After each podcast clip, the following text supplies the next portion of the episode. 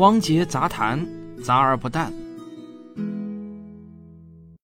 前段时间呢，我给大家做过一期有关智能汽车的节目，然后呢，我收到很多问题，其中有一个问题呢，我觉得倒是挺有趣的，就是有人问啊，这个无人驾驶普及后还需不需要查酒驾？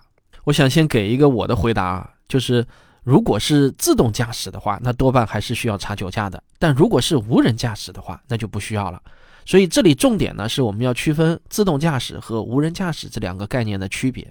按照智能汽车行业的普遍分法呢，一辆汽车的智能程度从低到高分为 L 一到 L 五五个等级。不过呢，事实上啊，这五个等级并没有一个全世界公认的定义，等级之间也很难找到一条明确的界限。不过，我看到呢，有人用非常通俗简洁的几个词描述了这五级的区别，我觉得非常的有意思啊。虽然不是很严谨，但是呢，它足够好记。L 一呢就是不用脚，L 二不用手，L 三不用眼，L 四是不用脑，L 五级呢就是不用人。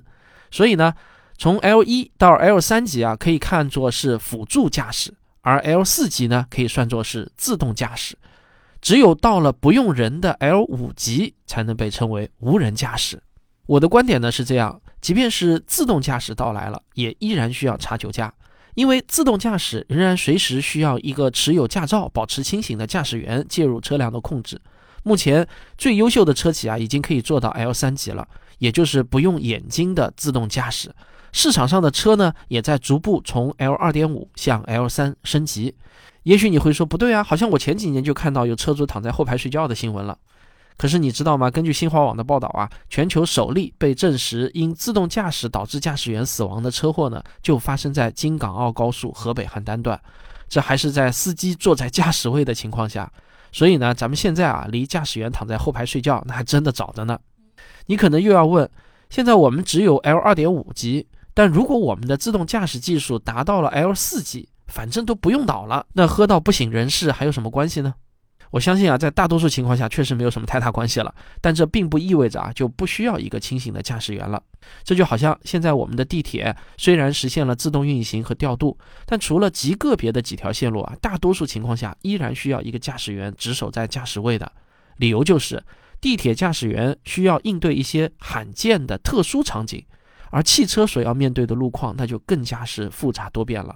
所以，能完成部分场景下的自动控制和可以在全场景下交给汽车自动驾驶，这个啊是两码事儿。那么，什么程度的自动驾驶就不需要查酒驾了呢？答案就是没有驾驶员的无人驾驶。到那个时候，即使啊车内真有一个醉汉，他的身份也不是驾驶员，而是乘客。没有驾驶员，你查谁的酒驾呢？那么，这种不需要查酒驾，大家可以放心做乘客的无人驾驶，什么时候才能出现呢？比较悲观一点的观点就是啊，可能还非常非常遥远。他们的理由是，无人驾驶不可能避免所有的事故，因为即便是再高级的无人驾驶，都有可能面对一道电车难题。我们来设想这样的一个场景：车辆在山道漂移的时候，突然 U 型弯道出现一个孩子，此时呢，通过减速让所有人都不受伤已经不可能了。车辆要么选择撞上这个孩子，要么呢就选择连车带上乘客一起滚落山崖。那这当然是谁都不愿意看到的，但是呢，却又是目前谁也逃避不了的难题。许多人的看法是啊，如果无法彻底避免事故，那就无法完全信任机器。不过，在面对这类看似无解的问题时啊，我觉得我们可以运用科学思维的一个工具，就是对照这个工具来思考这类问题。什么意思呢？就是我们可以把这种极端情况下的机器换作人，我们来看看，如果让人类来驾驶这类的极端事故，能不能避免？二零一九年第一季度。某个知名车企的安全性报告就显示，在开启自动辅助驾驶功能的情况下，车辆每行驶四百六十二万公里会发生一起事故；而在未启用辅助驾驶功能的情况下，这家公司的数据是车辆每行驶二百八十三万公里就会发生一起事故。从这个数据中，我想到的是啊，无人驾驶追求的目标不应该设定为百分之一百消除事故。而应当设定为优于普通的人类司机，或者优于最优秀的人类司机。如果有可靠的数据证明交由无人驾驶的风险已经远远低于人类驾驶，那么虽然无人驾驶依然难以处理电车难题，但是我们也得承认，同样的问题，人类司机也没有完美答案。其实电车难题真正令我们害怕的啊，只是把自己的生命交由一台机器来控制。我还听到过另一种反对的声音，认为在任何情况下都需要一名驾驶员，理由就是，即便到时自动驾驶的能力比所有的老司机都更强，但也需要有一名驾驶员为汽车的驾驶行为承担法律责任。否则呢，还是在刚才电车难题的这个两难困境中，如果撞死了人，谁来负责呢？有人说让车上的乘客负责，但乘客也很冤啊，当时他正喝醉了躺着呢，完全没有参与驾驶决策。也有人说，应该是提供自动驾驶服务的那个公司来负责。但那种孩子突然窜出来引起的事故，人类都解决不了，凭什么要让企业的 AI 来负责呢？这种棘手的问题，我觉得靠网上打嘴炮肯定是谁也说服不了谁。只有依靠相关的法律法规的完善，并引入保险制度，才能得到最终解决。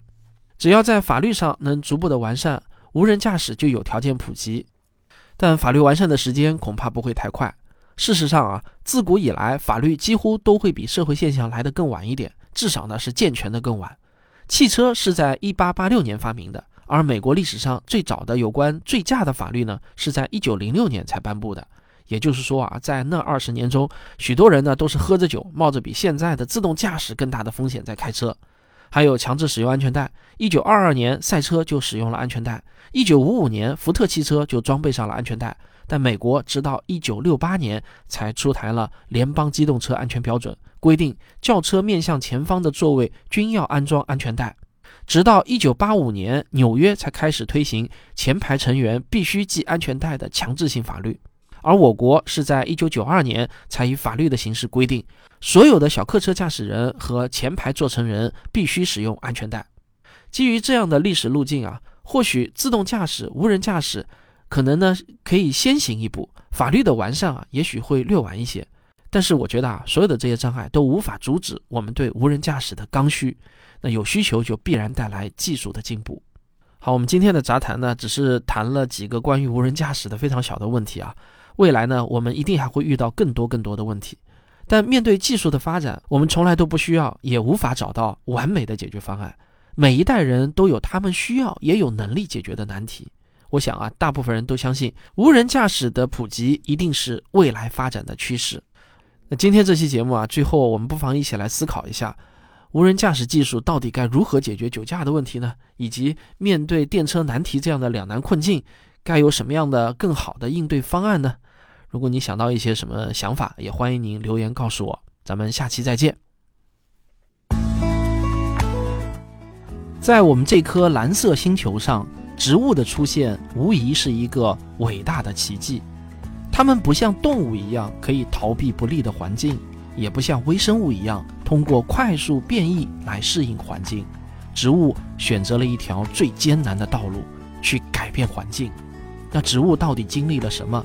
它们的经历中又隐藏着哪些关于生存和竞争的深刻思想呢？我的最新付费专辑《植物有故事》将带你一起去解开这些谜题。